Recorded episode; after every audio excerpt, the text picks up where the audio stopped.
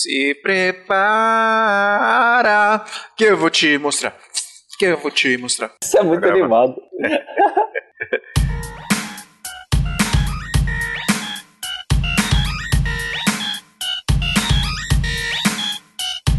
Salve, salve, seguidores da nossa querida Santinha! Bem-vindos a mais um episódio do Santa Mãe do Iso Alto, o seu podcast de audiovisual. Eu sou o Fih Rocha e hoje nós estamos mais uma vez international, porque nós estamos com a presença ilustre de Tito Ferradans, um brasileirinho que está lá no Canadá passando frio. Fala galera, Tudo bem, velho? tudo tranquilo, passando frio de verdade por aqui. Hoje a temperatura não passou dos 5 graus, então isso aí. E o que é o agravante é que você é da Bahia, você é baiano, então você sofre Sim. mais. Os seus ossos não estão preparados para isso, cara. Não, não estão. e eu estou aqui também comigo para nos abrilhantar na nossa call, na nossa mesa virtual, o Adriano Fortin. É eu. E aí, Adriano Fortin, tudo bem? Tudo bem, Chegou cara? correndo do job, por que você não veio de moto? Roubava uma moto lá no salão do, das rodas. Nossa, não fala isso não, velho. Roubaram do, do Zegrão lá. De novo! Fui eu. não, roubaram na nossa gravação. Caramba, no meio da gravação roubaram a moto do cara. Como assim? Caralho. Do Zebrão? Da- é, velho, na sua gravação lá do, Ah, tá, do videoclipe. Ah, achei que tinha, achei que tinha roubado de novo, porque faz dois meses que roubaram a moto do cara, cara. Ai, ai, Roubaram- ai, ai. falando em roubar, roubaram o casal Rec, né? Você viu? Lá Roubaram, no, roubaram o casal Na Rec. aventura deles aí pela América Latina, velho. Que zica. Pois é. Mas vamos falar de coisa boa. Hoje nós vamos falar de anamorphics, anamorphic lentes, anamorphic lenses, é, aspecto anamórfico. O que que é? Que bicho é esse anamórfico que a gente ama tanto quando a gente descobre o que que é? E a gente fica apaixonado, fica maluco. E a gente fica puto também porque os bagulho é tudo caro, absurdo, preço de um apartamento.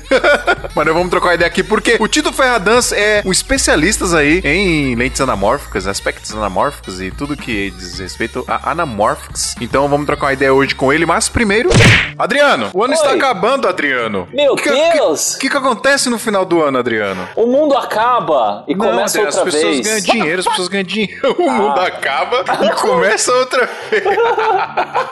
Não é aquela música lá? Meu Deus do céu. É o segundo sol que chega. Quando o segundo sol chegar. Pô, Adriano, eu queria falar mesmo que no final do ano as pessoas ganham dinheiro, as pessoas ganham décimo terceiro, as pessoas ganham muitos jobs, porque final de ano o bagulho é louco nos jobs, é muito job. E aí é hora da galera investir nos equipamentos novos para melhorar os seus jobs em 2019, Adriano. 2020. A gente já tá É. em 2019. Isso, 2020.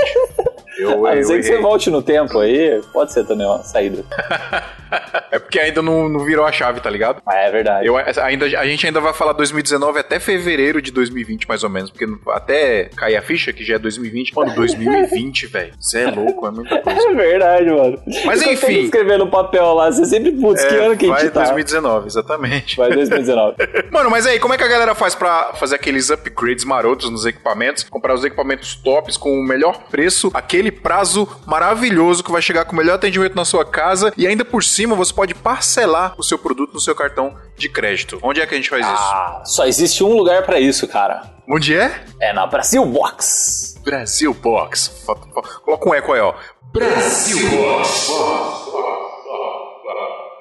É, pessoal, Brasil Box, nossos parceiraços aqui, loja online de equipamentos para fotografia e produção de vídeo, tá? Às vezes a galera acha que é só para vídeo, mas também tem coisa de fotografia lá, tem muita coisa legal, muita coisa bacana. Então é só você entrar lá em brasilboxconz.com.br, tem um monte de produto lá para você para você comprar. Dá para parcelar no cartão, você vai receber aí na sua casa bonitinho. Se não tiver algum produto que você queira, pode entrar em contato com eles lá no Instagram arroba @brasilboxconz. Pede orçamento pros caras lá que os caras vão mandar cotação para você para trazer, vão mandar com prazo, valor de frete, etc. O atendimento dos caras é muito bom. Loja de extrema confiança, hein, pessoal? Não preciso nem dizer que é de confiança, se não fosse a gente não estaria nem falando aqui, né, Adriano? Verdade, os caras estão com a gente desde o começo aí. e Quantos equipamentos a gente já comprou lá com os caras, assim, cara, é experiência assim perfeita, velho. Você conversa com o Marcos, ele resolve qualquer coisa aqui pra você. E eu recebi aqui o meu Mavic Mini, já que eu comprei. E eu testei o meu Mavic Mini na festa da firma aqui da Codivisual, que inclusive, Adriano, você não foi, porque você é um ramelão. Verdade, eu faltei na, na festa de Tô confraternização. na festa da firma. E nós fizemos imagens de Droner. Droner Mavic Mini.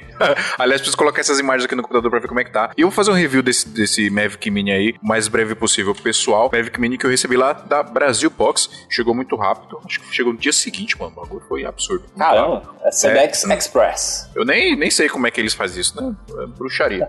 E não esquece a galera da Sony, né, que tem toda a linha de câmeras e de lentes Sony e todos os valores também podem ser negociáveis aí no Instagram e no WhatsApp. Da Brasil Box. Pois é, os caras é tipo indiano lá, hein? Chega lá negociando os tecidos, tá ligado? E agora com o 13 terceiro, descontos com pagamento à vista também. Isso aí. Então vai lá, pessoal, brasilboxconz.com.br. Uou! Ô, Adriano, outra coisa muito legal de se fazer também quando tá virando ano é nós aprimorarmos os nossos conhecimentos, não é mesmo? Verdade. Aproveitar esse tempinho de festas, tempinho tranquilo, né? Sem trabalhos e estudar muito. E aonde Pois você é, estuda? cara. Dá um tempo. Agora dá uma maneirada, né? Em, em janeiro. E eu preciso fazer uma revelação aqui, Adriano.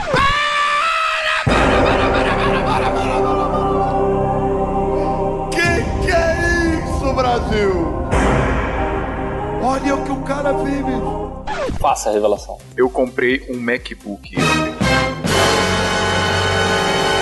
Meu Deus, cara! Pois é, Adriano. Eu sou um vendido, Adriano. Depois de você perder aquela batalha com o Fernando, Fernando Triton. Eu traí o movimento. Há controvérsias, hein? Há controvérsias, hein? Não perdi porra nenhuma. Como, como, como controvérsias, cara? O Não, vídeo lá, o não, Fernando não, detona o Premiere não. aí. Não, não, não, não. Há controvérsias. Mas Ah, só pra quem não, não tá vale, entendendo. não vale a tem- discussão. Então, peraí, deixa eu jogar aqui na, na, na roda. Pra quem não tá entendendo a conversa, tem um vídeo no canal do, do Fernando César, que é o, o Mac do Fernando contra o Avel do. Avel, não é Avel o seu, né? É HP Homem, né? É um HP. HP, contra é. o HP do Fio, velho. o Fio é humilhado. Mas tudo bem, é o Premiere contra o Final Cut, então você tá falando dois softwares diferentes. Mas foi, foi engraçado esse vídeo. Eu, eu fui traído pela edição, hein? Mentira.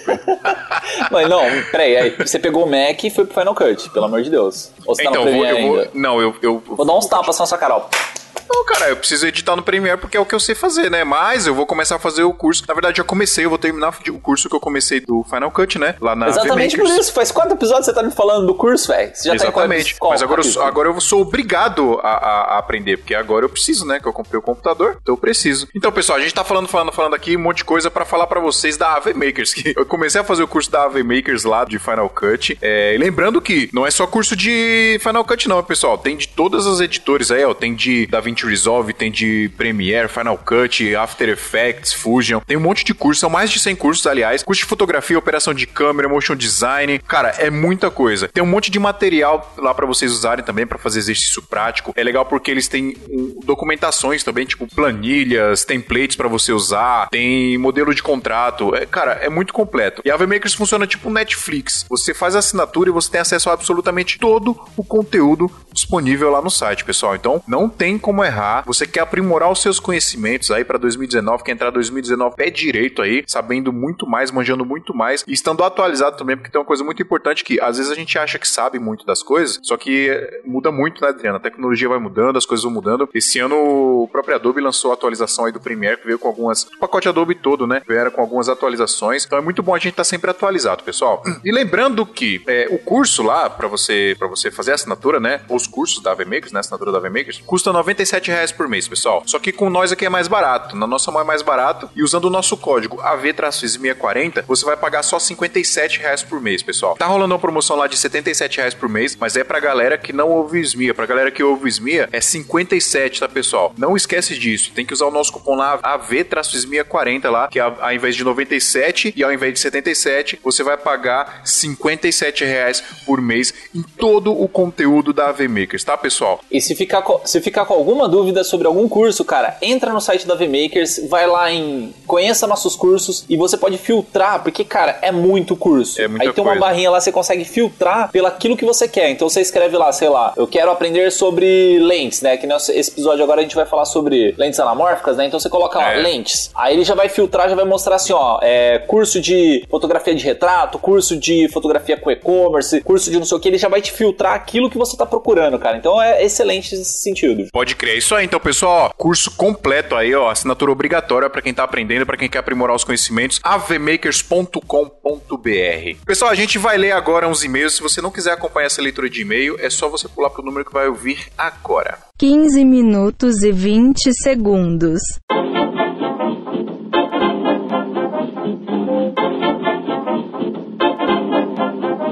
Então, peguei aqui, filtrei um e-mail, que é uma dúvida bem técnica, que eu achei legal para esse episódio que é bem técnico, que é o seguinte. Então, recebemos uma mensagem aqui do Voltaine Moraes. Eu acho que Que é fala o assim o nome dele. Voltaine Moraes. Vol Voltaine? Voltaine Moraes. Cara, é nome de cara, super-herói da DC, hein, mano.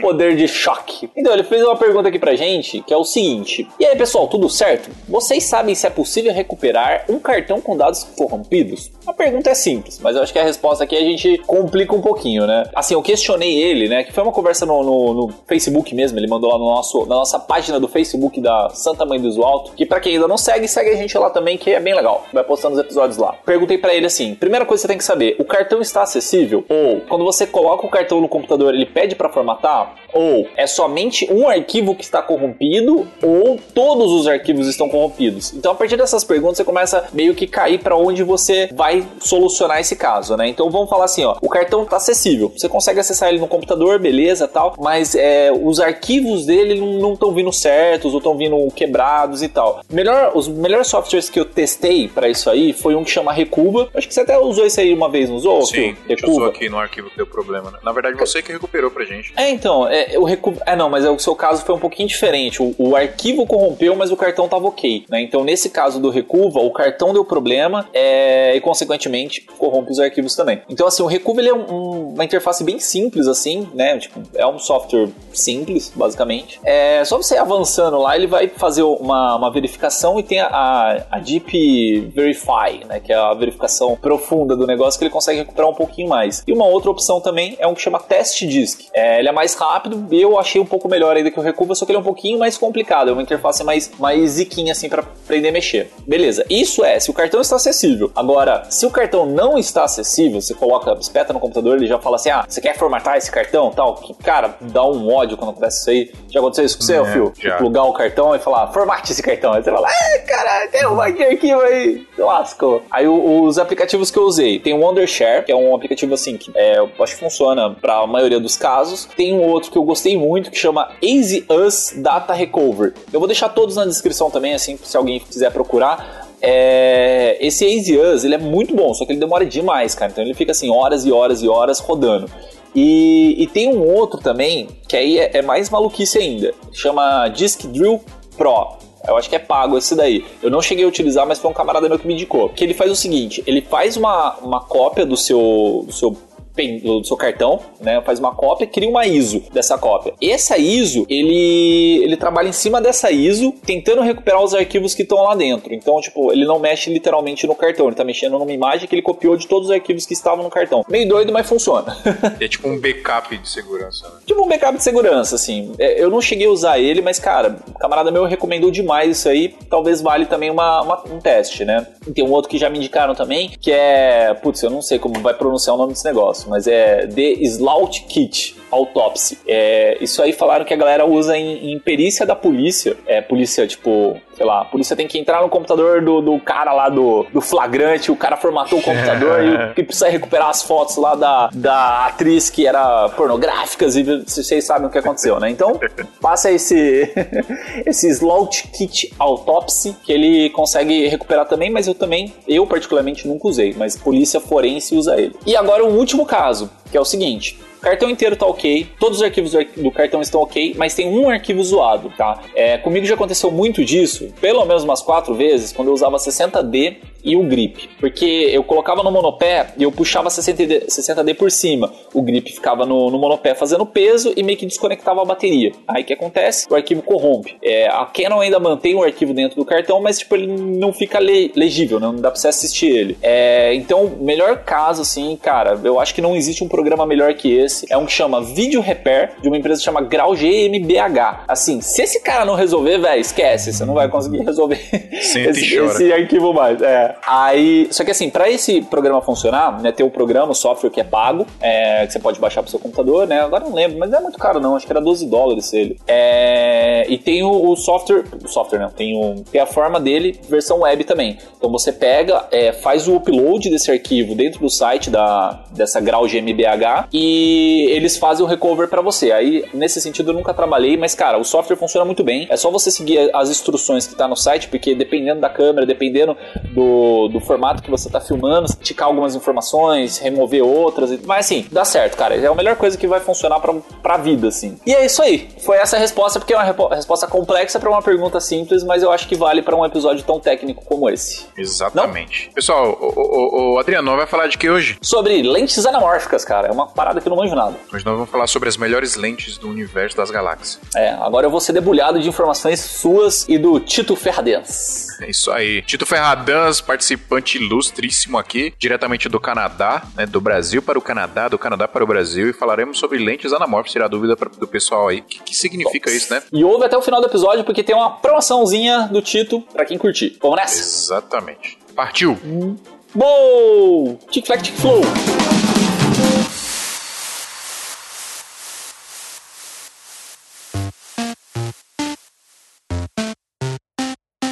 Vamos lá, Tito. Primeiro eu preciso apresentar você pra galera, cara. Preciso dizer quem é você. Na verdade, eu fiz uma coisa aqui muito legal, que nem eu perguntei as paradas pra você ainda, né? Porque eu queria que fosse natural aqui pra galera. Queria que Sim. fosse, porque aqui é tudo verdade, Adriano. Aqui nós é tudo verdadeiro, entendeu? nós não encena nada. E é verdade mesmo, de verdade. eu não perguntei nada, só chamei lá Fato. no... Aliás, queria agradecer a galera lá do grupo, lá do WhatsApp do Santa Mãe dos apoiadores da Santinha, que nos indicaram o Tito pra gravar aqui com a gente sobre lentes anamórficas, que é, que é um tema aí que a galera tem muita dúvida, né? Tem gente que não sabe nem o que que é. Eu falo muito lá no meu Instagram porque eu amo lentes anamórficas, então a galera acaba me perguntando algumas coisas e a gente teve esse insight aí, a galera indicou lá pra você participar. Então me diga, cara, o que que você tá fazendo aí no Canadá? O que que você foi fazer aí, velho? Então, cara, a minha história de como eu vim no Canadá é muito convoluted, qual é a palavra pra isso? É muito cheia de reviravoltas, digamos assim. Hum, cheio de plot É. twists. É, muitos plot twists, muitos. É, eu estudei na USP, fiz USP, entrei em 2010, saí em 2013 e o meu TCC foi o que me colocou nesse caminho de lentes anamórficas. É provavelmente uma das poucas coisas que eu escrevi em português sobre lentes anamórficas e foi o meu trabalho de conclusão. O que que você estudava Mal. na USP? Eu fiz audiovisual. Ah, legal, mano. Fiz audiovisual na ECA e aí especializei em eh, direção de fotografia e montagem. E aí abandonei montagem, que não é, não, é, não, tá pra É mim, tua cara. praia. Abraço aí pro sala de edição. É, tem muita gente muito qualificada pra fazer montagem resolvi isso pular fora. É, mas aí, durante a USP, eu, eu percebi que a minha paixão era efeitos visuais e aí eu decidi vir pra Vancouver Film School, que fica aqui em Vancouver, é, pra estudar efeitos especiais e efeitos visuais e modelagem 3D, animação. E aí vim passar um ano aqui pra estudar essa parada toda. Passou esse ano, eu fiquei deprimido, o clima era uma porcaria, era frio pra caralho, tinha muito trabalho pra fazer na escola. Aí minha vida foi pro, pro brejo, eu disse não sei o que eu quero fazer, não gosto de mais nada. Aí eu decidi que a coisa que eu gostava era o meu TCC. E aí eu comecei a tipo participar de grupos de fotografia em inglês e uma galera mais focada em lentes anamórficas. E eu disse, porra, não tem informação, cara, não tem informação em português, não tem informação em inglês. Vou É difícil mesmo. aqui. E foi aí que eu comecei o canal, foi tipo em 2015, meio de 2015 eu acho. Eu decidi que eu ia fazer uma série de vídeos, eu tinha um monte de adaptador é, anamórfico, e eu disse, ah, vou fazer uma série de vídeos seguindo um padrão, é, os mesmos critérios, as mesmas lentes para testar todos esses adaptadores, fazer uma biblioteca de informação onde as pessoas podem comparar e tirar suas próprias conclusões, não é dizendo, ah, essa lente é foda, compra isso, compra aquilo, é tipo, tá aqui toda a informação e você que decide se é isso que você quer, se não é isso que você quer, é, enfim. Pô, que Aí eu foda, comecei a cara. fazer isso e, tipo, fazendo sozinho. Sozinho mesmo. Pesquisando sozinho na guerrilha. Pesquisando sozinho, comprando lente, é, perguntando na internet e, tipo, testando uma caralhada de coisa. É, ah, pode xingar? Qual, é- qual é a política? Pode de falar palavrão não, esse caralho. Beleza, ótimo. zoando. xingo, pra caralho. É, aí pesquisando um monte, testando um monte de, de técnica, a galera falando, ah, isso aqui, essa lente aqui é maravilhosa. Aí eu ia atrás, comprava a lente, testava e dizia, ah, é bom, mas sei lá, não é maravilhoso. É, é, e enfim, ao longo desse tempo eu fui criando uma galera que seguia o canal e eu, eu tentei muitas coisas. Tipo, depois do primeiro ano eu tava ficando cansado, fazendo vídeo toda semana, toda semana sozinho, filmava tudo, editava, criava, escrevia o roteiro, criava todo o conceito dos vídeos e postava um por semana. Aí depois de um ano eu comecei a cansar, foi mais ou menos o tempo que tipo meu visto de estudante que tava acabando por causa da a VFS já tinha acabado, o curso já tinha acabado. Já tinha finalizado o Eu- curso. É, finalizei o curso, não consegui emprego porque eu não tinha um visto de trabalho. A escola disse: todo mundo vai ter visto de trabalho. Aí acabou a acabou É a- mentirinha. A, escola fez exatamente isso, cara. Eu exatamente menti. isso. Caralho. Então, é, a gente tinha um programa piloto e esse programa acabou bem no ano de vocês. Poxa, que pena. E aí, de 35 pessoas da turma, 33 foram embora. Nossa, mano. Caramba, Aí ficou Ficou, é, ficou eu e um outro brasileiro. O cara conseguiu um emprego numa empresa que faz animação. Super brother, super amigo meu até hoje. E eu disse: Bom, sobrei. E aí fiquei aqui mais um tempo, tipo, fazendo as coisas do canal, decidindo o que ia fazer da vida. Tava dependendo pro caralho. Aí tava tentando resolver isso também. Aí comecei a estudar de novo é, cinema. Né? Estudei na Langara College, que é uma escola pública, que essa dá direito a um visto de trabalho depois. e eles têm um programa de oito meses. Menos bem menos mal. Também era bem mais barato que o FS. É, e aí eu migrei todo o meu, meu projeto de trabalhar em pós-produção para voltar a trabalhar no set e trabalhar como diretor de fotografia, fazer... O curso era de direção, então eu dirigi uns curtos, é, peguei um monte de assistência de câmera e no meio, no meio tempo continuei fazendo os vídeos. Aí, sei lá, criei o Patreon, juntei uma galera, ganhava, tava financiando o canal com comissão de venda do eBay, era aqueles links afiliados. E, Caramba. tipo, é, Mas comissão de venda do quê? De lente anamórfica? de lente, aí você põe, fazia os links, que tipo, se a pessoa comprasse através daquele link, Ganha- você ganha comissão, né? é. E aí, tipo, não dava pra fazer com a B&H, não dava pra fazer com a Amazon, porque não tinha nenhuma lente anamórfica desses dois sites. Quando eu comecei, lente anamórfica era só coisa usada. É, E aí, terminei a escola e disse, ah, porra, esse canal tá me estressando demais, foda-se porra, vai acabar. Aí parei de fazer, parei os vídeos, se foda-se, é, de 1 de abril, acho que 1 de abril do ano passado, eu fiz uma pegadinha que tava lançando uma lente, aí foi, eu botei muito esforço no vídeo, a galera acreditou, geral, foi tipo o meu vídeo mais bem visto em todos os tempos, e aí na semana seguinte eu voltei e falei, então galera, era 1 de abril, geral ficou puta comigo, cara, eu disse, ah não, peraí, isso é só, eu tô fazendo isso pra me divertir, não vou ficar me desgastando essa porra, não. É, aí dei uma distância, mas eu não consigo, cara, eu gosto muito do assunto, e aí voltei, continuei a fazer vídeo, parei, voltei, voltei, E parei. o que, que você faz aí hoje, afinal? Que você trampa com o quê? Então, eu trabalhei um ano e meio como assistente de câmera, diretor de fotografia, um monte de coisa indie. E aí, em março desse ano, me apareceu uma chance de trabalhar como motion designer numa produtora que faz documentários. E, tipo, eu trabalhei como motion designer no Brasil muitos anos atrás.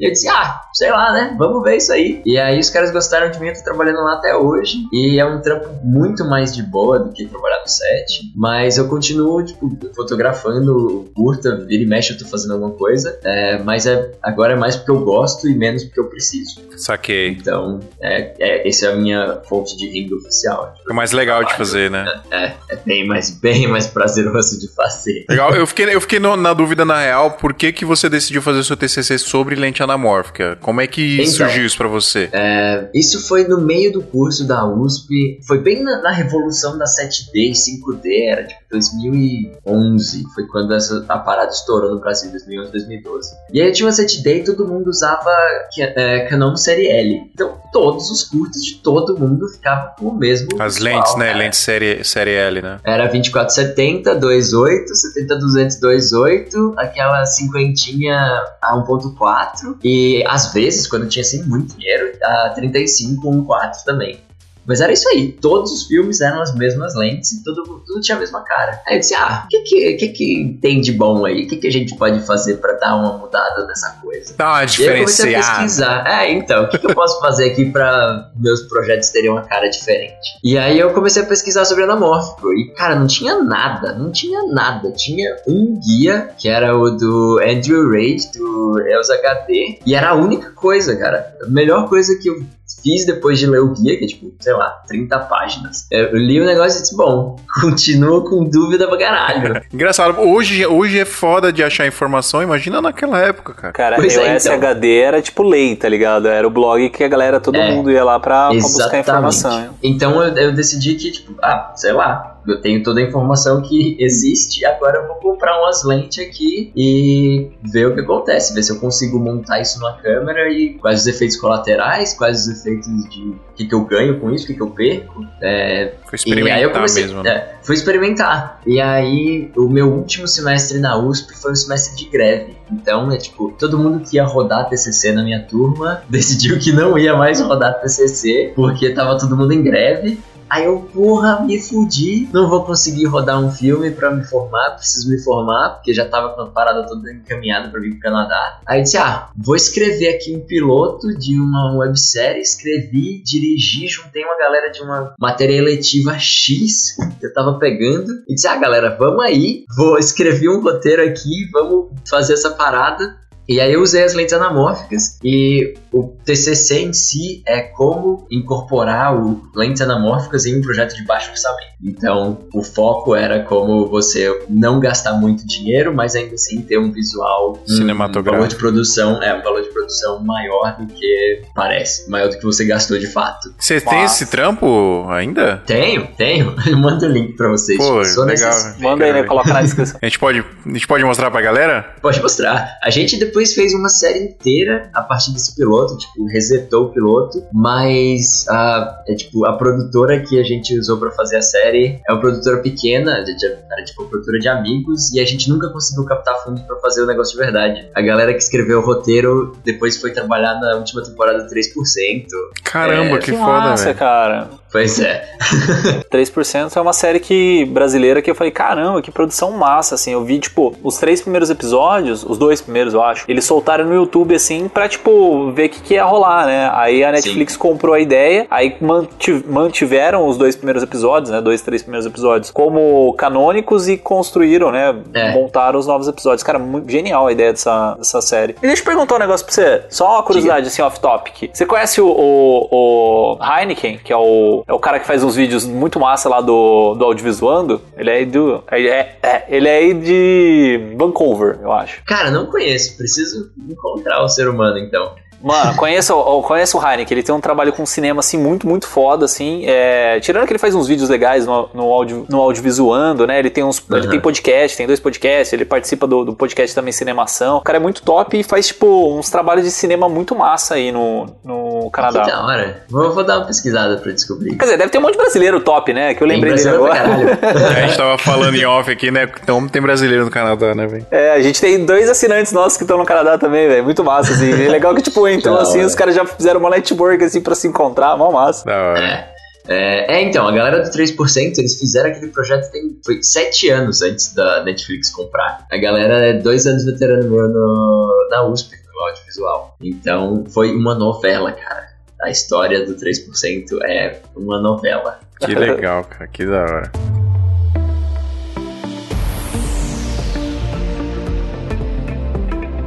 Bom, vamos partir então aqui para as informações. Explica, explicar pra galera o que é, como, na verdade, como nasceu a parada do anamórfico. Eu sei um pouquinho, assim, dei uma pesquisada, porque quando eu comprei esse adaptador aqui, eu fiz um vídeo no YouTube, lá no meu canal do YouTube, YouTube, e aí eu dei uma pesquisadinha mais ou menos aí, vamos ver se a minha pesquisa tava certa, né? Mas como Vamos lá. nasceu, o que que, o que que é isso, né? Por que que surgiu essa parada do anamórfico? Então, a origem, a origem, origem das lentes anamórficas é, foi muito, muito cedo no século XX, começo dos 1900 e pouco.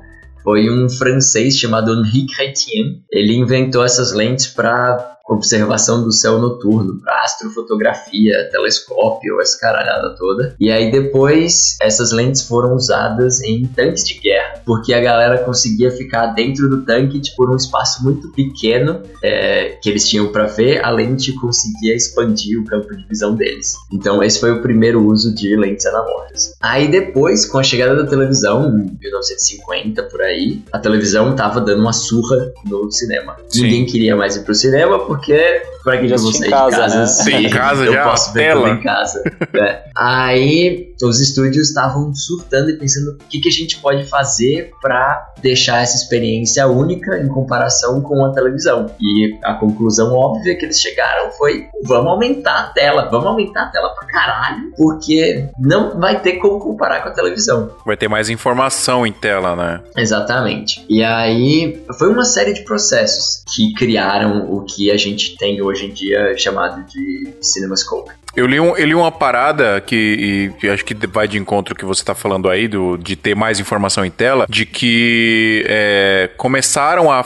porque filmava em quadrado, né? 4, 4 por 3 né? O formato quadrado, É, o aham. aspecto quadrado. E se filmava cinema assim, etc. E aí começaram a surgir os filmes é, é, 16 por 9 né? Que eram os filmes. Só que esses filmes ele- eles eram muito caros. Então o que, que os caras faziam? Eles filmavam em 4 por 3 usavam a lente anamórfica que esticava, e aí na hora de Aham. projetar, eles projetavam achatados, né? Aham. É, é, é, é- é isso mesmo? Então, é por aí. É tipo, os caras tinham todo esse equipamento, todas essas câmeras com filme padrão, as lentes padrão, que eles fizeram cinema até 1950. Eles disseram, cara, a gente precisa aumentar a tela, mas a gente não quer reinventar a roda, a gente não quer mudar o tamanho do filme, a gente não quer mudar, tipo, jogar fora todas as câmeras que a gente tem, todo o equipamento de montagem, então a gente vai fazer uma gambiarra aqui.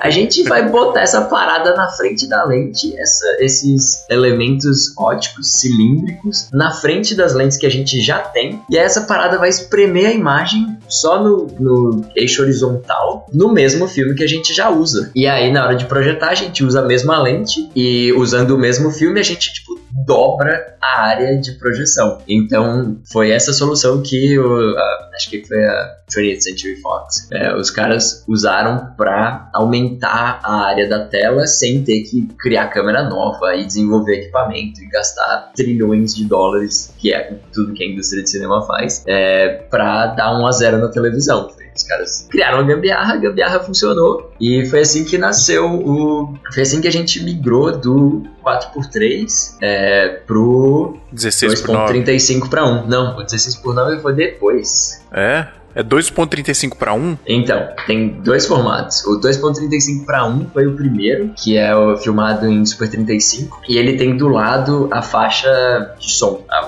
a área para faixa de som. E depois, quando a, a faixa de som foi tirada do- da captura da câmera, a área do negativo expandiu para 2.39 para 1. Então, desde 1973, todos os filmes é, CinemaScope são 2.39 para 1. Então, mas não tem um lance assim que o, o filme que eles usavam, né? O, o- acho que era o 16mm, se eu não me engano. É, ou era o Super 8? Não lembro agora. Que ele filmava e ele o quadrado que tinha pra fazer.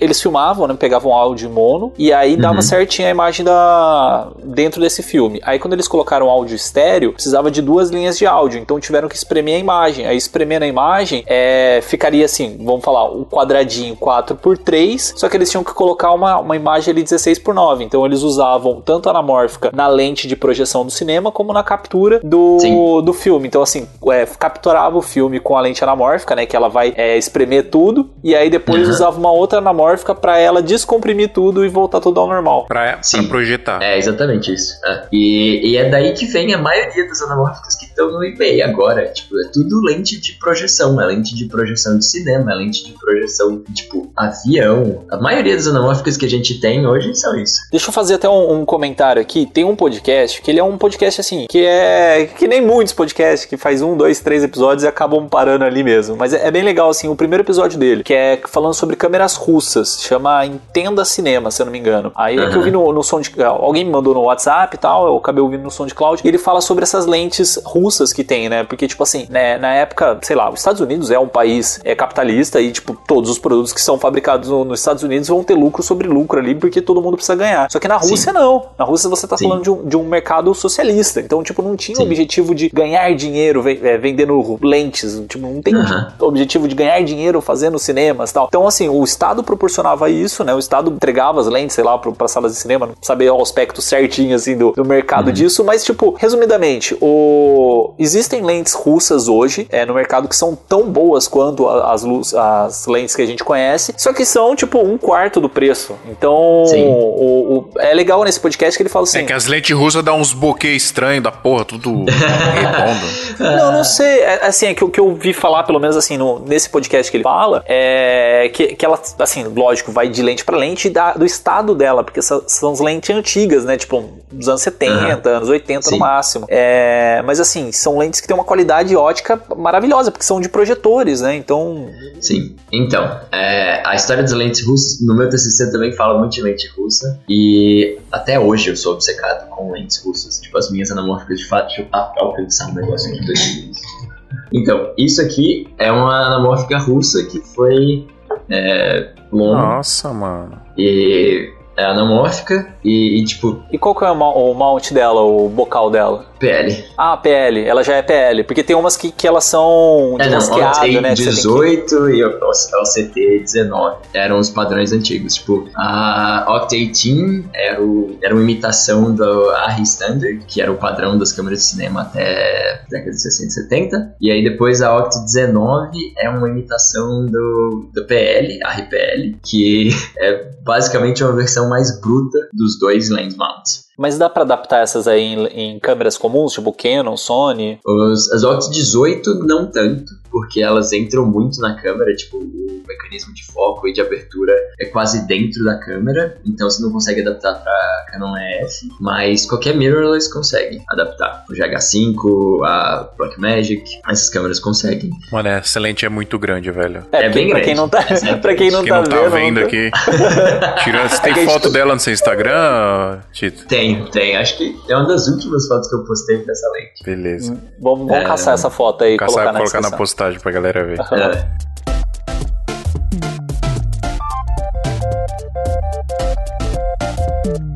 E aí, galera, o que, vocês estão achando do episódio? Tá da hora, né? Pois é, o nosso projeto aqui a galera elogia muito, mas a gente precisa muito da ajuda de vocês também pra continuar, pra que ele nunca pare. E sabe como é que vocês ajudam a gente? É só assinar o nosso PicPay. Nós temos dois planos lá. Temos o plano top e o plano topzera. O topzera você paga 15 reais por mês e você tem algumas vantagens muito legais. Você tem acesso ao nosso grupo do WhatsApp, tem uma galera muito da hora lá, é aprendizado diariamente. Você tem acesso ao nosso grupo secreto do Facebook. Então, se você quiser ajudar a gente, é só ir lá em santamanhodoisoalto.com.br. Tem um link lá com passo a passo bonitinho ensinando como que faz pra assinar o nosso PicPay. Beleza? Corre lá, ajuda a gente e aí a gente nunca vai parar de fazer isso aqui.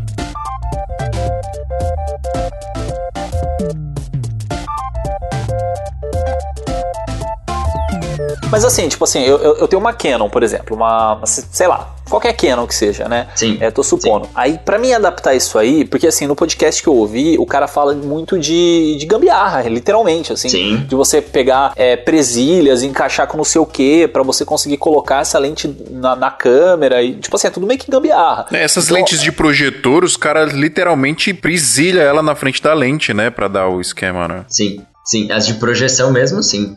Existe algum adaptador que o cara compra, tipo assim, sei lá, que nem um Viltrox da vida? Tipo, o cara vai lá, pô, achei, pô, encaixa a lente e já Não, era. hoje existe, pô, é o que eu tenho. O SLR Magic? É, só rosquear na frente da lente, ó. É, então, depende. Os, os, as lentes, tipo, aí você tem duas diferenças. Você tem as lentes de projeção, que vão no projetor. É, a grande questão de anamórficos é que você tem lentes anamórficas e adaptadores anamórficos. É, o que a gente está falando para projeção, todos os projetores têm uma lente esférica, que é uma lente normal, e na frente eles têm um adaptador anamórfico. Afinal, nem todos os filmes eram feitos ou projetados como anamórfico. Então era um negócio que você colocava ou tirava dependendo do que você vai projetar. É, mas para captura eles tinham lentes que iam na câmera que já eram anamórficas. Tipo, a grande é, vantagem dessa, dessas lomos, é, que foram feitas para câmera, é que elas tinham um mecanismo de sincronismo de. Então, a lente esférica, que é a base, tinha um anel de foco, e o adaptador anamórfico tinha um anel de foco também. Sim, só você tem que focar duas vezes, né? Então, esse é o, o pesadelo, mas essas lentes, é, as lomos, elas tinham um pino que na hora que você encaixa, o foco dos- das duas partes está sincronizado. Então você foca uma vez e é isso aí. É tipo, é normal, isso é como se fosse uma lente normal, né? Uma lente normal, Você exatamente. tá focando normalmente. É, essa época que as anamórficas começaram a ser usadas para cinema é bem quando a União Soviética tava top. É, Bombando no rolê. é exatamente. Literalmente. Bombando Exatamente. tanque de guerra. Era uma superpotência tecnológica. Então os caras não estavam atrás de ninguém, não. É, eles pegaram muitas fábricas ali na, na Alemanha para copiar o design de muita lente Zeiss. É, as lentes mais famosas russas são cópias de designs alemães. Tipo Era o a, Paraguai dos anos 80. é, a Iris 44, a Júpiter 9, a Ira 11. Todas essas lentes são cópias de algum design alemão. Legal. E, e elas são, o encaixe delas é M42, então é muito fácil de você adaptar. Adaptar a lente de projetor mesmo, que é mais, mais rolê. Tem um cara no YouTube que chama Mathieu Stern, um francês também, e ele faz umas coisas dessas de adaptar umas lentes muito loucas. Na, Mas de na projetor Sony ela tem uma nitidez mais forte do que a- as que era de câmera ou dá na mesma? Dá, varia. É, elas têm um projeto ótico mais simplificado, porque quando você tem uma lente de projeção, você não precisa de um anel de foco, você não precisa de uma abertura, você sempre quer que a luz passe Ah. direto. Então é tipo, o cara seta a distância da tela pro projetor uma vez e aquela distância não vai mudar nunca mais. Então ele não precisa de um anel de foco. Ele não Entendi, precisa então de você uma não, você não pode controlar nada disso aí. É. Tipo, ela vai ser, sei lá, Então- 1.8, ela vai ser 1.8 pra sempre. Exatamente. Entendi. Exatamente. Cara, tem uma coisa muito, uma coisa muito legal que é uma curiosidade que tá, tá envolvido toda nessa parada do surgimento do, do anamórfico, né? Primeiro veio a lente, a lente anamórfica que você falou aí das paradas do tanque de guerra, isso eu não sabia, muito louco isso. pois é.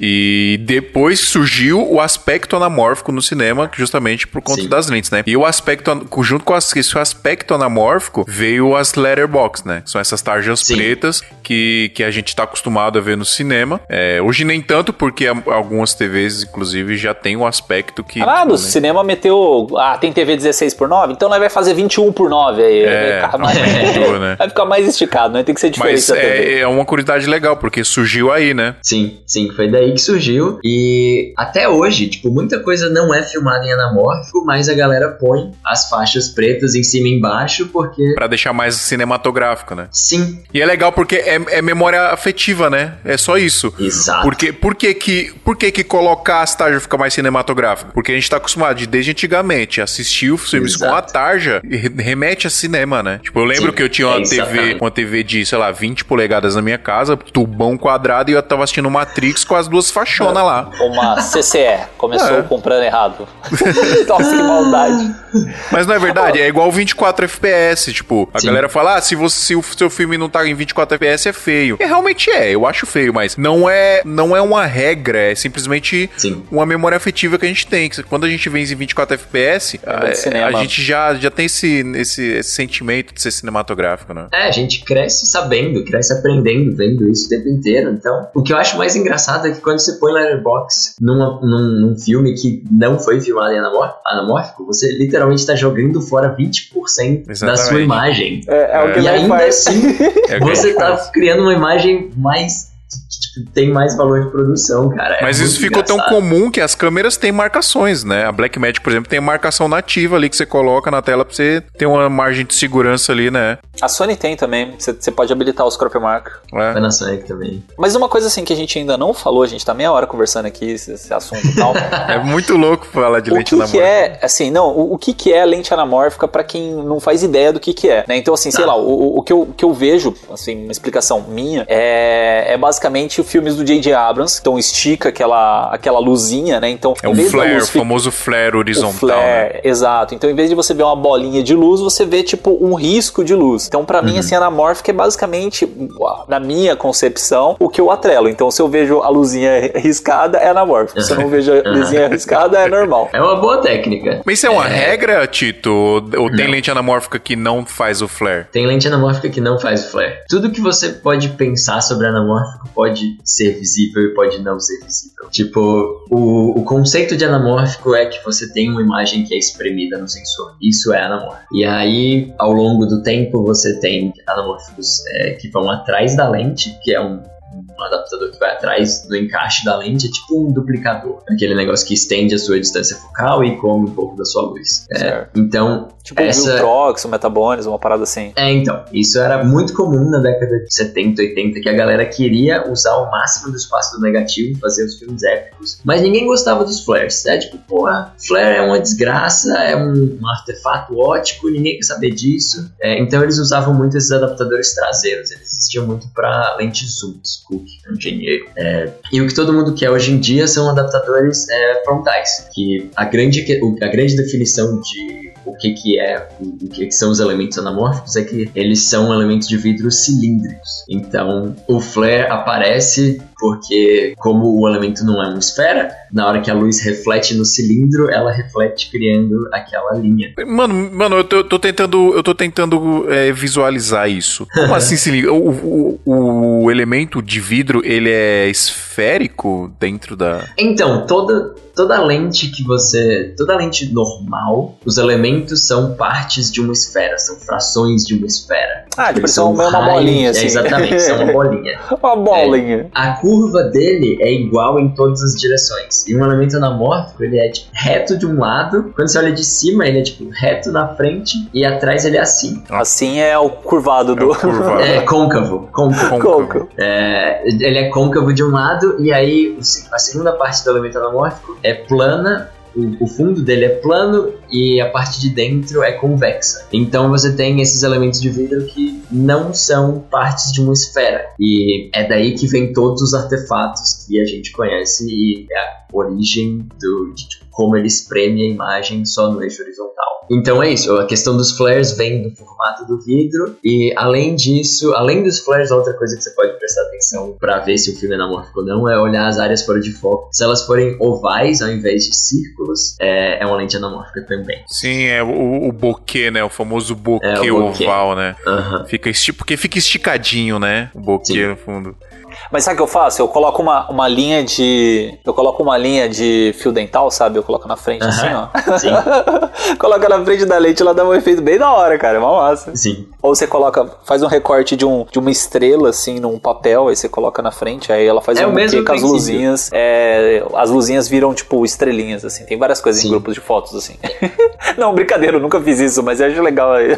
Eu acabei de escrever um guia, tipo, passei os últimos seis meses escrevendo um guia de sobre anamorphate, que é como você criar o, o visual anamórfico sem usar uma lente anamórfica de fato. E metade dos truques é isso aí, cara. É você botar uma linha de pesca na frente da lente, é você abrir a lente até o mecanismo da abertura e lá você coloca um disquinho oval é, pintado de preto e aí você fecha a lente de volta e pronto. Você tem flare, você tem desfoque oval e você gastou 20 minutos e 20 conto nessa brincadeira. Então, é, existem muitas soluções. Estica também imagem, Não, aí não. Porque o, o anamórfico raiz tem que fazer a esticadinha. Exatamente. E aí, mas a grande, a, a graça dessa história é que você gasta muito menos tempo, muito menos dinheiro, e na hora que você joga o letterbox, as faixas pretas em cima e embaixo, e pergunta pra galera, tipo, isso é anamórfico ou não é? Ninguém sabe dizer Então, a diferença. eu, eu abri, inclusive a gente vai falar um pouco mais aqui quando a gente finaliza, a gente vai falar um pouco mais desse seu guia aí, fazer um jabazinho. Mas eu abri o link e você faz um testezinho lá, né? Tem um teste com É, algumas com alguns tem um frames lá. e pra você dizer se qual que é e qual que não é e no final você dá o resultado, né?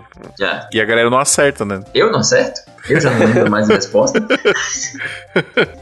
Oh, mas assim, você comentou que existem os elementos que vão atrás da lente, tem os que vão na frente e, e tem as lentes que são feitas já anamórficas, né? É isso, ou tô Sim. viajando. Tá. É, é- essa tipo do, do fio, é que eu tô tentando trazer um pouco mais pra lentes mais fáceis, mais acessíveis pra gente. Então tem Sim. essa SLR Magic aí, que é o que o fio Sim. tem. É, o elemento dela vai na frente, né? O elemento anamórfico. Sim. É, a SLR Magic é uma, uma- uma marca que fabrica lentes, né, normais, só que lente cine, né, lente pra vídeo, então ela é toda manual. Igual a Rokinon que a galera conhece aí, que é mais famosa. Só uma observação, você sabia que Ronkinon, Samyang e acho que Tan... Bauer. Bowen, Bauer. Bauer. É, Bauer. São, é a mesma É, marca, é a é a mesma, mesma fábrica marca, que fabri- fabrica É, só só, muda o nome. só que cada país coloca uma etiqueta, né, do, do importador. Na China rola um bagulho desse aí, que tipo, é, a fábrica fabrica uma parada, mas qualquer um pode ir lá comprar e botar sua marca. Mas é tudo a mesma coisa, tá ligado? Rola uma parada. Eu esqueci, tem um termo pra isso, eu esqueci. Mas, Mas, como- mas basicamente é isso. continue falando isso, é da, da Não, é, SLR ela faz as lentes, as lentes Cine, né? Que são lentes todas manuais pra vídeo, que é- tu- quem me conhece sabe que eu- são as lentes que eu gosto de usar. E, e aí elas começaram a vender esses adaptadores anamórficos, né, Tito? Pra colocar Sim. na frente da lente. É, a SLR Magic foi uma das primeiras, se não a primeira empresa a ativamente participar dessa ressurreição de lentes anamórficas dos tempos atuais. É, especialmente pra galera de mais baixo orçamento. Na hora que você olha o preço de uma lente anamórfica de cinema, cara, é 30 mil dólares, 40 mil dólares, 100 mil dólares. E aí você vai olhar os adaptadores da SLR Magic, é tipo 500 conto. Então é Gostei, muito prefiro. diferente. É, então.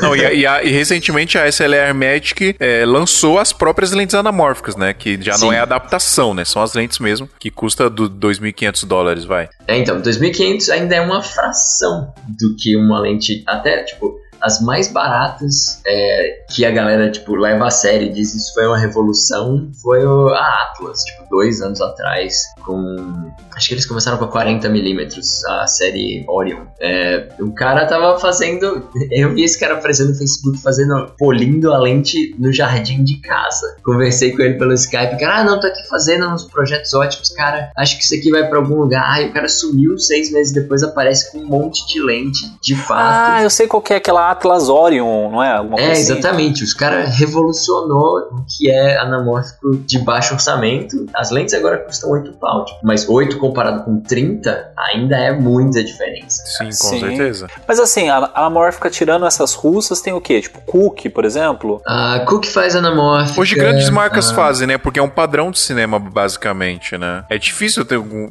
filme hoje, algum vi- filme, né? Do filme do cinema, eu ia falar. É difícil alguma produção hoje grande não, não usar lente anamórfica, né? É muito associado com um épico. Acho que vai do diretor isso aí. Não, claro, vai do diretor de fotografia também, o que o cara quer, né? É, você assiste, por exemplo, Star Trek, por exemplo, cara, é, é flare pra tudo que é lado. Então eu acredito que ele usou, tipo, anamórfica ali, porque. Não, os sei novos lá. Star Wars, do J.J. Abrams, você vê os flarzão monstro. É, não, pode, pode, pode ser jogado na pós, mas, tipo, eu acho que ele filmou na, na, na edição mesmo. não, como fala, na Aquela cena que eu pra analiso no workshop lá do, do. da ponte lá, o da Adriano. Ai, Do- cara, a cena. Han Nossa, Solo- do Kylo Ren, velho. Essa, Isso, essa cena Kylo é zica, velho. Que o Kylo Ren faz aquilo com o Han Solo lá. É.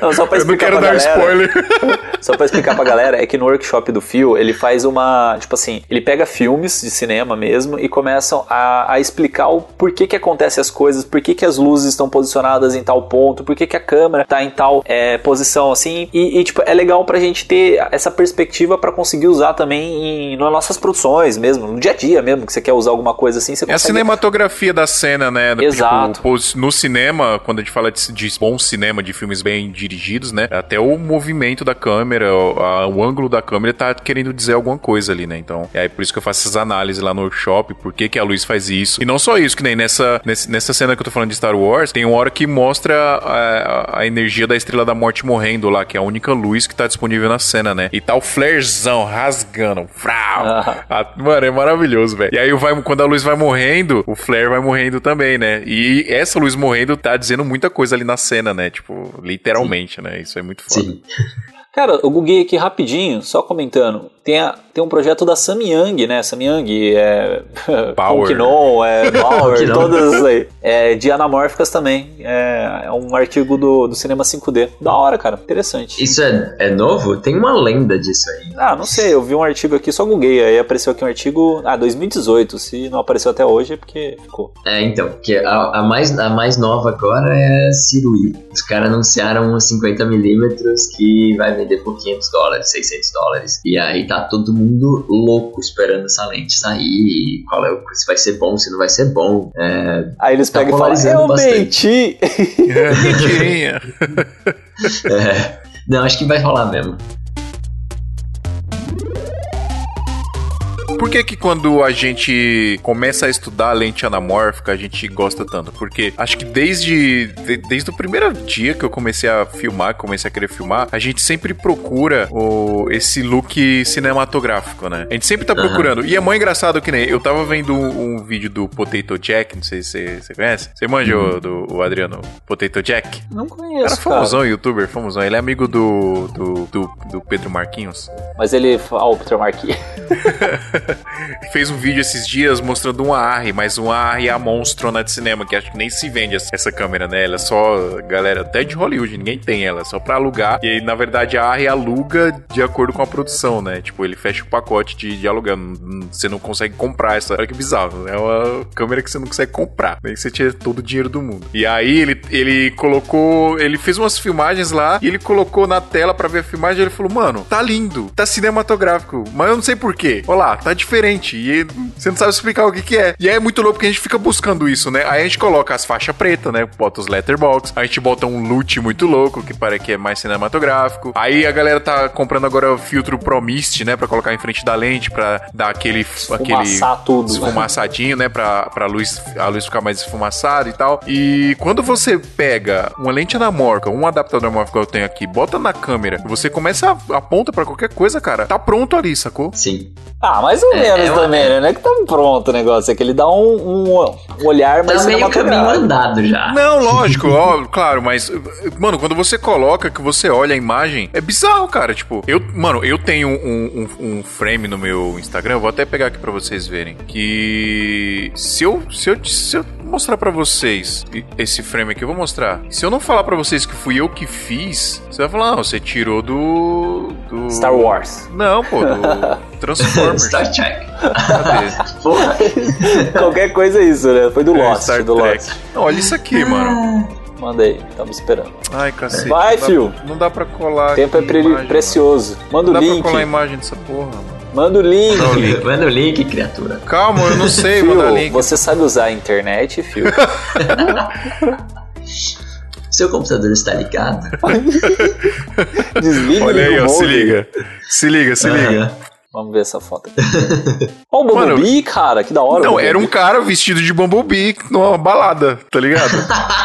Olha Ah, isso, legal, mano. velho. Parece do filme. Então, você entendeu? Eu, eu eu joguei um M31 Loot M31 em cima e ficou assim, entendeu? Olha, Então é muito, M31 fica muito cinematográfico. Cinema. E tipo, você olha, por quê? O ca... é, é- tá- eu sei que tá que eu fiz com o adaptador anamórfico aqui e tal. A maior burrice que eu fiz na minha vida, inclusive, filmar uma balada com essa porra. Como é que você vai focar na balada? É dois fogos e fazer. É verdade, porque você falou dos dois focos, né? Você tem que Sim, focar é as duas, horrível, as duas é partes da lente. É muito ruim. Mas eu consegui fazer, ficou legal até. E. Mas mó treta, mó trampo. Mas existe SLR que você só tem um anel de foco, não precisa ter que focar dois Não, anéis? tem as lentes, né? Mas as lentes são Então, assim, as ó? lentes, é. Elas As têm o lentes- sincronizador? É, Marrom, marrom, É. marrom. Mais ou menos. Então, o- a história toda do anamórfico de baixo orçamento é você é através do uso de adaptadores, que é, são essas lentes fei- feitas na década de 70, 80 para projeção. Então, são lentes que você tem que colocar na frente de uma outra lente. Põe a anamórfica na frente de uma lente esférica base. E aí, o grande problema é que lentes esféricas e adaptadores anamórficos é, focam de jeitos diferentes. Tipo, a lente esférica move o conjunto óptico inteiro para frente e para trás, para a imagem aparecer no sensor. E a lente anamórfica foca, ela é, primeiro de tudo, ela é afocal. Então, se você só usar o adaptador anamórfico na frente da sua câmera sem nenhuma lente, lá não vai formar nenhuma imagem. É, mas ela foca através de mudanças na distância entre o elemento frontal e o elemento traseiro. Então, você criar um sistema que ajusta um inteiro para frente e para trás e o outro só metade para frente e para trás é, é uma complicado. novela. É, Eu já tô, é muito já complicado. complicado já, já. é, então, é complicado. Você tem que ter três helicoides diferentes, duas separadas e uma que controla as duas. É uma novela. Então, você tem que focar as duas lentes separadas. Você tem que focar as duas lentes na mesma distância e aí você vai produzir uma imagem em foco no sensor da sua câmera. Sim, isso se você estiver usando adaptador. E se você estiver usando um adaptador. É, se você estiver usando uma lente de fato, você já tem muito mais dinheiro. E essa lente tem dentro dela os mecanismos construídos para que você não precise fazer essa presepada toda de focar duas vezes. E a grande revolução que teve, acho que foi no ano passado, não, tem uns dois anos mais. A galera, a, SLR Magic foi a primeira a aparecer com um dióptro variável. Um dióptro é que é aquele. isso? então, um dióptro é um filtro close-up. Dióptro é que nem o seu óculos.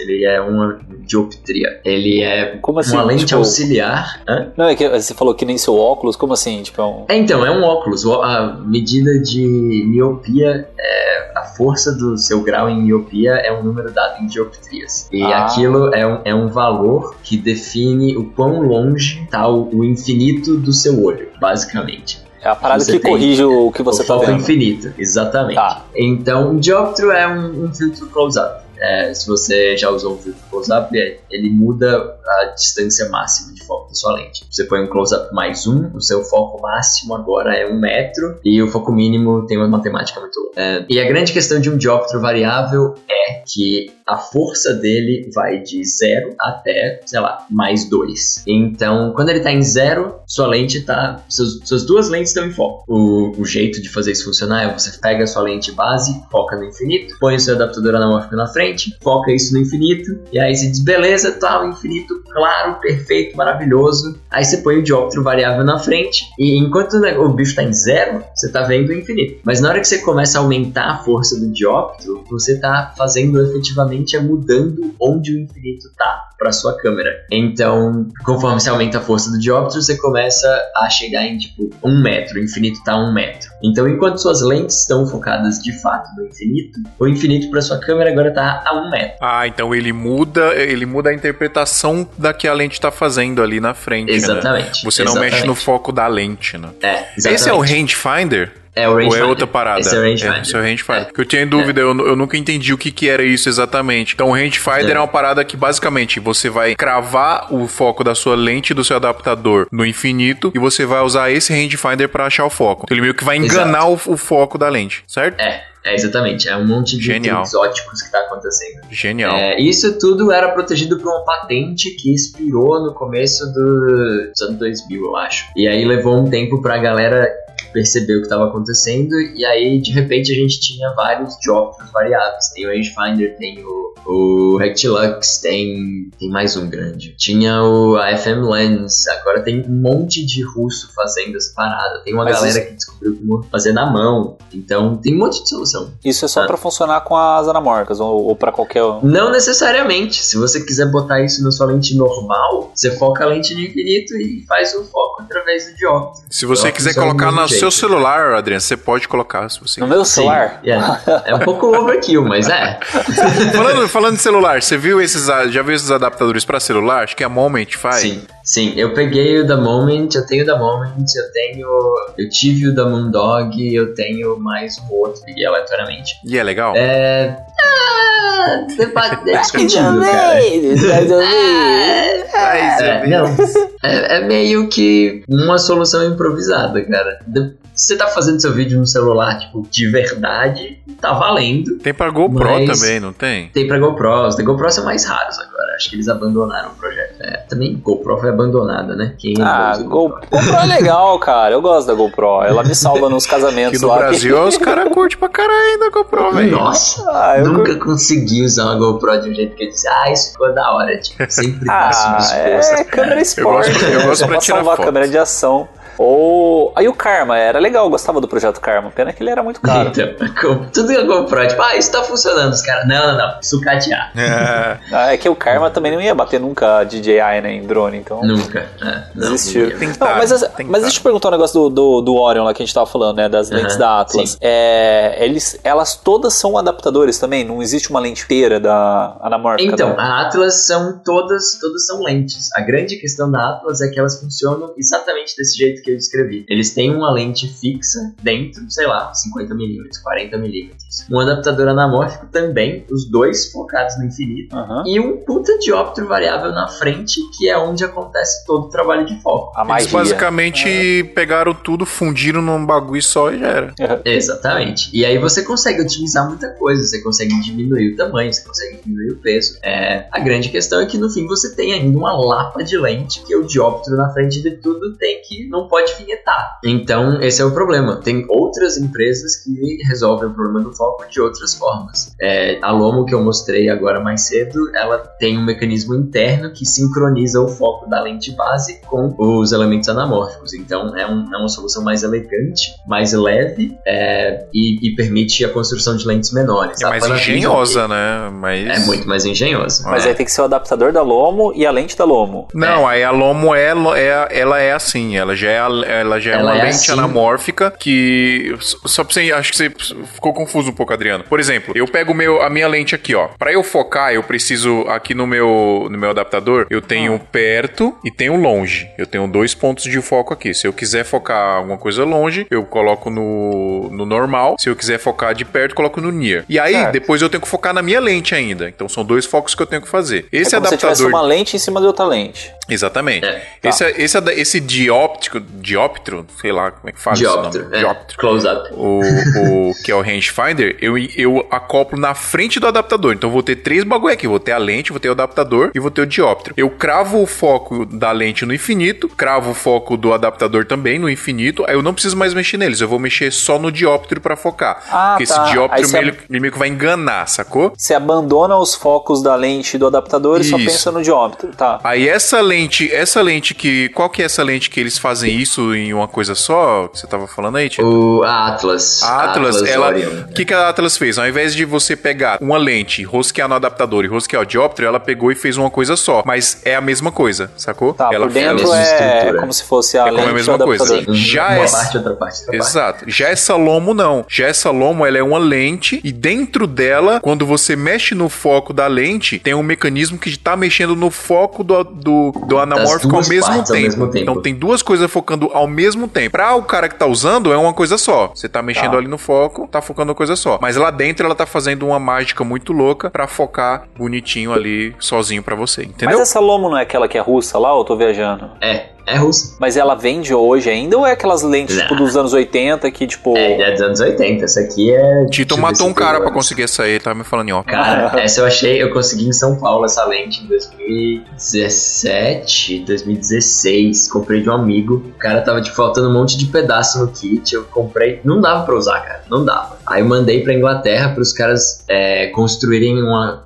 casca mecânica nova. Esperei dois anos. Tem dois Caramba, anos que eu tô velho. esperando essa lente. Aí eu tenho um set de três, a 35, uma 50 e a 75. Mas é Eu tão só rara recebi a assim. a- 35. É tão rara É. assim a lente ou é. Sim. Elas são raras. É. Na hora que a galera descobriu que dava pra montar essa lente em, sei lá, DSLR, nas câmeras digitais modernas, desapareceu tudo. Quando aparece umas com uma lomo dessa no eBay, é tipo 10 pau, 15 pau, 20 pau. Caramba. A galera usa, tipo, Hollywood usa essas lentes ainda. É um visual muito, muito procurado. Elas têm uns flares bonitos, tem todos os artefatos que você espera de uma lente anamórfica, elas têm. E a qualidade ótica é da União Soviética no pico. então, é, é uma puta lente. Caramba, Cara, mano. Eu googlei aqui, assim, coloquei Lomo e coloquei anamórfica, que caí no site aqui, ó, Lomograph. É um site que fala sobre diversas lentes. E tem uma Ah. aqui que aparece várias vezes, que é a New Petzval. Eu já ouvi falar dessa lente aí, mas eu nunca soube o que, que ela é exatamente. Ela entra Então, nisso a, aí a também? Petzval não é anamórfica. Petzval é um, é um projeto ótico. Cara, é uma novela. A Petzval é, é uma outra loucura. Não é, não chega a ser Mas é anamórfico. Vamos, vamos deixar pra outro episódio, então. A Lomo ela fez muitas lentes que eram anamórficas e lentes que não eram anamórficas também. Tipo, a Lomo era a fábrica ótica, a indústria ótica da União Soviética. Então Ah. eles faziam lente still, é, lente pra fotografia, lente pra cinema, lente anamórfica, lente pra câmera de espião, tudo que tinha a ver com ótica passava pela mão da Lomo. E os caras eram tipo os tops, mais responsáveis. A União Soviética tinha de várias é, plantas de produção de ótica e aí cada uma delas tem seu controle de qualidade, blá blá blá blá blá, tem grande influência de como você tem lentes boas e ruins que têm o mesmo nome, produzidas no mesmo ano, no mesmo país. É, tipo, uma foi produzida é, numa fábrica X, a outra foi produzida numa fábrica Y. A fábrica Y tinha um controle de qualidade superior à fábrica X. Então, é, lentes russas é, é, é um assunto que você, eu consigo falar mais, tipo, É. mais uma hora, duas horas fácil. Caramba. Não, É, vamos gravar um episódio sobre lentes russas, por que não? Eu Gravaremos. vi, eu vi um vídeo, acho que do Vernalha, cara, cara, que ele fala sobre isso. Ele fala, ah, é- essa lente aqui do ano tal, é, ela é boa, e essa lente do ano Y, ela é ruim, assim. Eu Acho que foi o É, Vernalha então. que falou, era uma, uma parada assim muito específica. Eu falei, como, cara, como assim? Tipo, deveria ser É, o mesmo então, projeto. porque muitas coisas, é, tipo, no começo, quando essas as cópias de lentes é, alemãs começaram a ser produzidas na União Soviética, os caras estavam, tipo, usando os mesmos materiais, era um controle de qualidade, era o mesmo projeto ótico. Depois eles ficaram, foram, tipo, como a gente pode baratear isso aqui? Como a gente pode fazer mais? Tem uma lente chamada que é a Helios 44, é o AK-47 das lentes. É, tipo, tem pra dar de pau. Quando eu comecei a comprar essa lente, ela custava 20 dólares. Eu tenho Eu já tive aqui, umas 20, 30 Eu dessas. tenho um aqui que eu acho que eu 40 achei, mano. Eu achei, não sei aonde, tá cheio de terra. É. Aí eu Então, tenho Tava, tava no parquinho de diversão ali do meu, do É meu isso mesmo. eu se você botar essa lente na sua câmera, vai funcionar de boa. Porque essa lente aguenta tudo, tudo. O projeto ótico dela é muito simples. Então, deu merda, você desmonta, remonta e tá pronto. Vamos aí. É, Top. Mas a, a questão do controle de qualidade caiu ao longo do tempo. Eu passei quase um ano tentando colecionar uma série de lentes soviéticas com serial tipo 000 e outros três números. Então o triplo zero é tipo, uma das primeiras a serem produzidas. Tem um monte de mito também sobre lentes soviéticas, são as coisas mais legais. Tipo, ah, dois zeros era para oficiais do exército, três zeros era para políticos proeminentes. Aí você fica, porra, quem será que usou essa lente, velho?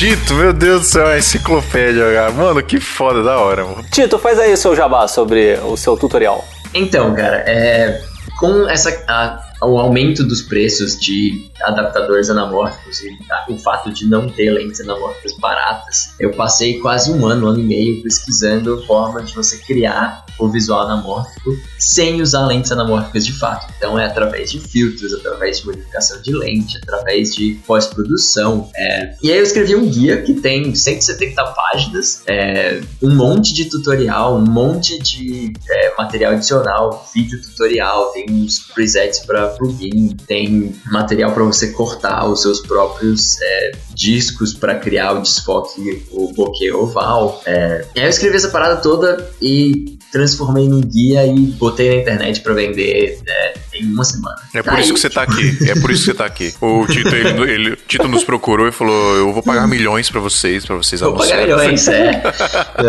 Não, legal, querido. Como é que a galera acha? Tem um link. Vamos deixar na Ah, descrição peraí, aqui o só, link. só deixa eu corrigir aqui que eu falei que era, era o Verdalha que falou, agora que eu lembrei. É um canal do YouTube que chama Escola Pública de Fotografia. É. Nossa, eu não que vou, da hora. Eu não, eu não vou lembrar o nome do, do professor, mas, cara, é um japonês que o cara, tipo, parece que ele manja, assim, de todos os números de série possíveis de câmera, de lente e tal. Eu falei, caraca, mano, que fita, velho. Vou deixar aqui no link na descrição também. Demorou. Eu acho que ele é professor, Beleza. professor de, de audiovisual. Isso, o- então, o link do seu guia pra fakear aí, como é que é o nome? É Anamor É, Fake? Anamor fake it until you make it. É tipo, fingir até conseguir. Boa. O, o link vai estar na descrição aqui, pessoal, pra vocês acessarem lá, pra vocês comprarem esse guia. Você quer dar algum desconto pra galera aqui? Rola Então, já que o dólar tá muito cretino, né? Tá. Então eu tô. um dólar é mil eu criei reais. um código lá, então tá. Eu criei um código que dá 30% de desconto só pra galera do Brasil. Uou! É. É, e aí é só botar SMIA, S-M-I-A no, na hora de fazer o checkout e vai dar um desconto de 30% aí pra vocês. Você é louco, pai. Então- A nossa mão é mais barata o bagulho, hein? Oh, mas é, deixa eu perguntar, tá, tá em português ou tá em inglês? Pra, pra Tá galera em saber? inglês, o guia tá todo em inglês. Tá em inglês? Ah, então galera, ó, quem não tiver um inglês bom, tem que aprender o inglês. Mas se não tiver, tem Google Tradutor pra, pra te ajudar aí, porque material importante de audiovisual, de fotografia, no mundo só tem em inglês. Então, Mas é verdade. Tem, o meu TCC tá em português, tá no meu blog também, tá de graça lá. É, olha. tá qual- fácil de achar. Vamos deixar tem- seu é blog aqui na páginas. descrição também. É. Manda aqui no, na, na conversa aqui que eu já coloco aqui na. Vou mandar, vou mandar. Boa, vai estar todos os links lá, pessoal. O Instagram também do Tito vai estar lá no- na, na descrição do episódio, lá em santamandesalto.com.br. Mas vou falar aqui pra vocês já qual que é. Então, o o Instagram do, do Tito é tferradans, mas vai estar no link aí, da, vai estar o link na descrição aqui do episódio também. Nossa, acabei de ver essa sua, essa sua lente, essa sua lente Lomo na... Que, que câmera é essa aqui no, no Instagram? É G- 7S. a 7S.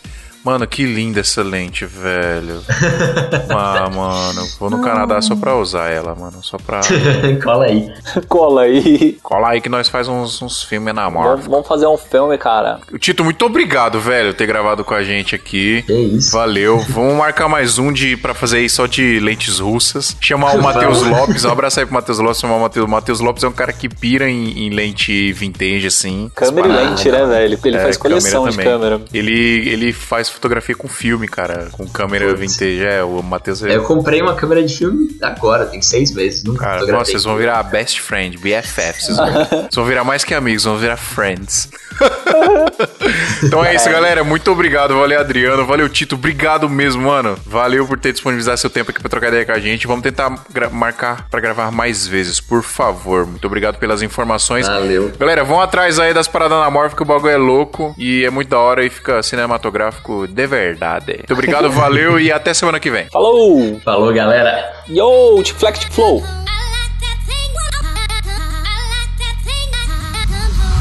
Santa dos Alto! Este episódio é um oferecimento de Brasil Box. O que que é esse monte de ferramenta atrás de você, cara? O cara é Cara, gambiarreiro, mano. Metade da minha vida é desmontar lente. Quando eu não tô no trabalho, eu tô desmontando lente. Vou mandar umas lentes aí pra você brincar. Este podcast foi editado por Pedro Calarissa.